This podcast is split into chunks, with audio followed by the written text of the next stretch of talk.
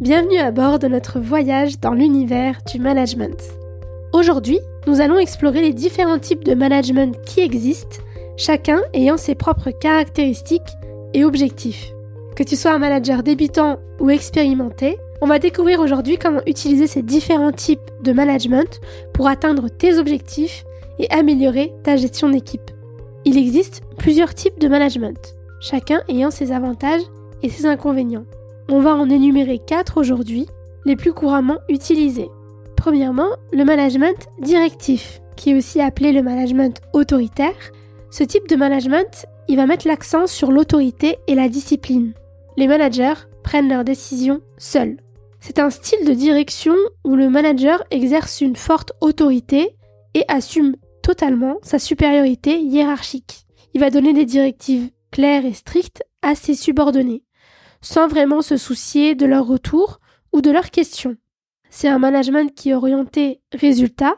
Et là, le but du manager, c'est pas du tout de chercher à gagner la confiance de ses équipes ou d'assurer leur bien-être. Pas du tout. Il va principalement veiller à surveiller et à contrôler de près les performances.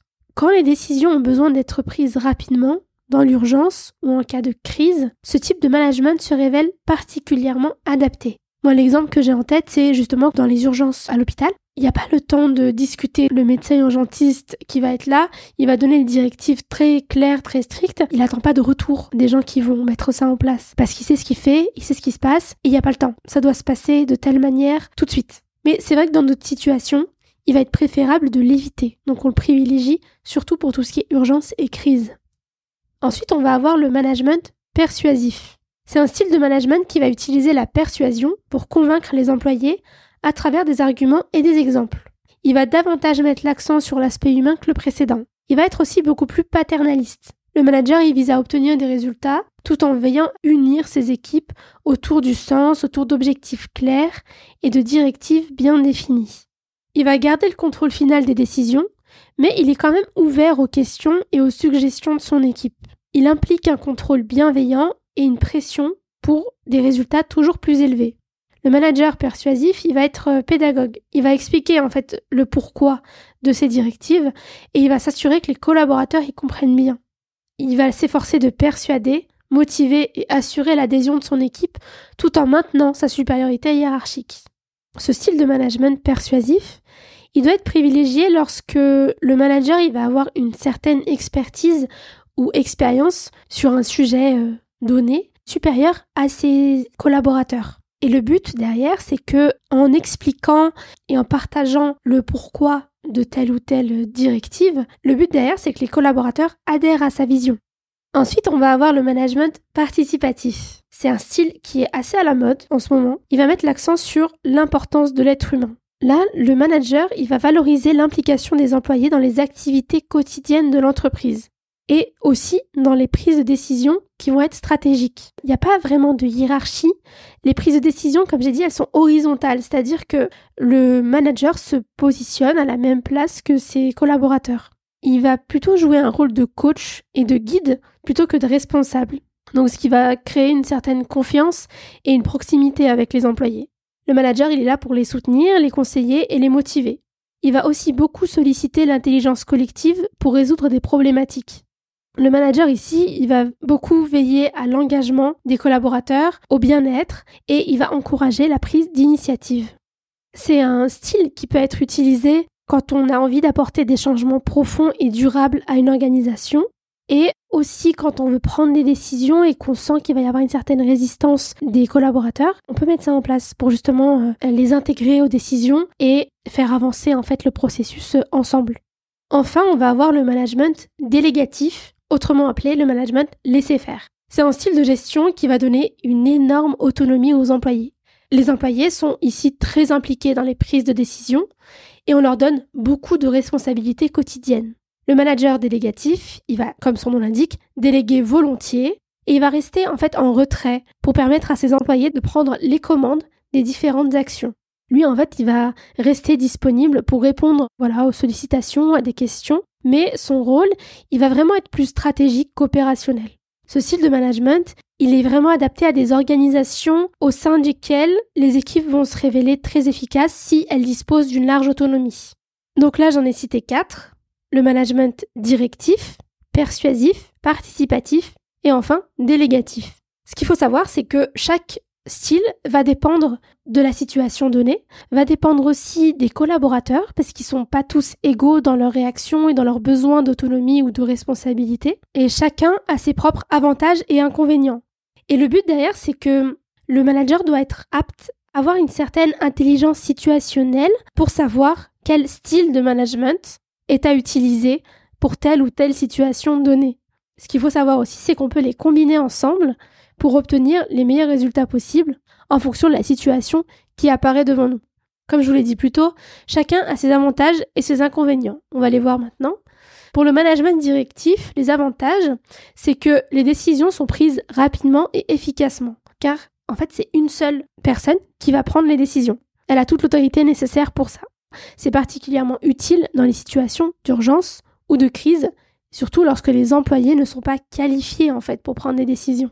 L'inconvénient, c'est qu'il n'y a pas de place pour le relationnel, et surtout pour les initiatives. Ce style de management, il est à utiliser à petite dose parce qu'il est à source de conflits et de mal-être pour les collaborateurs. Parce qu'il ne donne pas de sens aux missions à réaliser, il faut juste les faire sans forcément comprendre pourquoi. Et donc ça, ça peut être source de démotivation pour les employés. Le management persuasif, au niveau de ses avantages, c'est qu'on va impliquer ses employés, on va les motiver à aller au-delà de leurs limites et à réaliser plus que ce qu'ils pensent être capables. Il favorise également la créativité, l'innovation et surtout le sentiment d'appartenance à l'entreprise. Les employés se sentent impliqués et valorisés car ils ont la possibilité de participer aux décisions. Donc ça, ça peut augmenter la motivation et la satisfaction au travail, et surtout une amélioration des qualités de décision. Ce système, il permet aussi une certaine structure et une organisation stable. Les inconvénients de ce style de management, c'est que ça reste très structuré.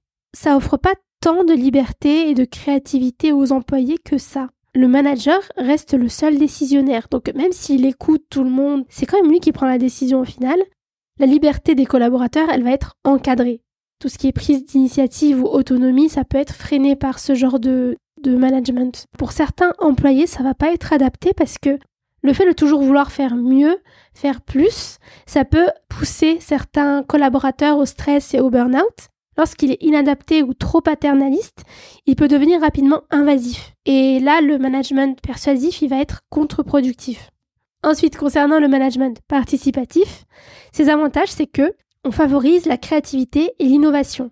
Donc, ça renforce aussi la compétitivité de l'entreprise on a un bien-être au travail, les salariés sont réellement écoutés, valorisés et les opinions sont prises en considération. Comme on s'appuie beaucoup sur l'intelligence collective, ça a un impact positif sur la créativité des équipes. Il une bonne ambiance au travail, on donne du sens aux missions et on limite beaucoup les turnovers des équipes avec une forte implication et une fidélisation des employés. Ils se sentent vraiment comme faisant partie intégrante de l'organisation. Comme inconvénient, c'est que forcément, ça va pas être adapté à tous les types de profils. Donc certains vont préférer quand même un certain rapport hiérarchique et beaucoup plus d'encadrement. Donc ça va pas être adapté pour ce genre de personnes.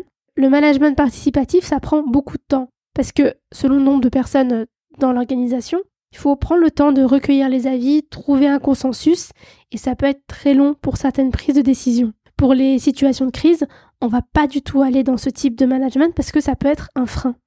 Enfin, le management délégatif. Ses avantages, c'est que les employés sont très responsabilisés et donc ils se sentent totalement libres et indépendants, ce qui peut augmenter la motivation et la satisfaction au travail.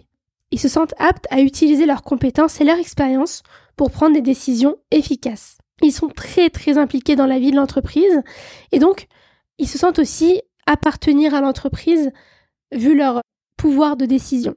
Ils ont une certaine liberté d'action avec euh, les responsabilités et ils sont vraiment valorisés dans leur mission. Les inconvénients, c'est que justement, comme il n'y a pas du tout d'hierarchie, ben, ça peut la désorganiser. On peut oublier en fait qui est le manager, qui est, qui est le responsable de tout ça, et ça peut être source de conflit. Également, la circulation de l'information et la coordination peuvent être totalement désorganisées, voire anarchiques. Les, employés peuvent manquer de direction et de supervision, ce qui peut entraîner beaucoup de retard et des erreurs dans les projets. Et tout à l'heure, on a parlé de la responsabilisation qui peut être une bonne chose pour les employés, mais pour certains, ça va faire l'effet inverse. Et ça peut, ça peut provoquer chez eux une certaine pression défavorable pour leur bien-être. Donc voilà pour les différents types de management. Donc pour les reciter, on va avoir le management directif, le management persuasif, le management participatif et enfin le management délégatif. J'espère que tu as apprécié cet épisode et cette exploration à travers les différents types de management et j'espère que tu as compris comment ils pouvaient t'aider à répondre à tes besoins et à atteindre tes objectifs. C'est des outils qu'il faut avoir en tête dans lesquels on peut piocher pour débloquer justement certaines situations, certains conflits. Donc je te souhaite de pouvoir mettre ça en pratique dans ta carrière. Quels sont dans ton domaine les styles de management qu'on utilise le plus? En santé, du moins, j'ai l'impression que c'est beaucoup plus le directif et le persuasif. Et j'ai l'impression qu'on tend de plus en plus vers le participatif. Voilà, donc euh, j'espère que tu as apprécié cet épisode. Si c'est le cas, n'hésite surtout pas à me laisser un commentaire me suivre et me laisser une, petite note sur la plateforme dans laquelle tu écoutes ce podcast. Je te dis à très vite dans la quête du manager.